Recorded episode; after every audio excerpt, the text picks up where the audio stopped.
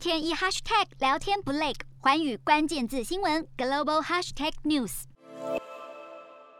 为了保证新闻业能够获得合理的报酬，澳洲正式立法要 Google 和脸书等等的网络平台为新闻内容付费给媒体。如今却有遇到假新闻的状况，有网站利用假记者的资料，成功获得了监管机关列入收费的名单当中。根据了解，一个名叫“新闻警察”的网站被加入可依政府制度与社群平台谈判。内容授权协议的公开登记企业名单，但新闻警察刊登的文章被爆料都是从其他新闻媒体发布的内容改写的，记者搭配的人像头也像是造假的。专家表示，新闻警察被纳入了媒体名单，伤害了原本立法的用意，更显示出这些规则有多么容易钻漏洞，要政府必须得严加查办。日韩焦点全面掌握。东亚局势全球关注，我是主播刘以晴。全新节目《寰宇看东亚》，锁定每周四晚间九点，寰宇新闻 MOD 五零一中加八五开破二二二，以及晚间十点，寰宇新闻 YouTube 频道播出。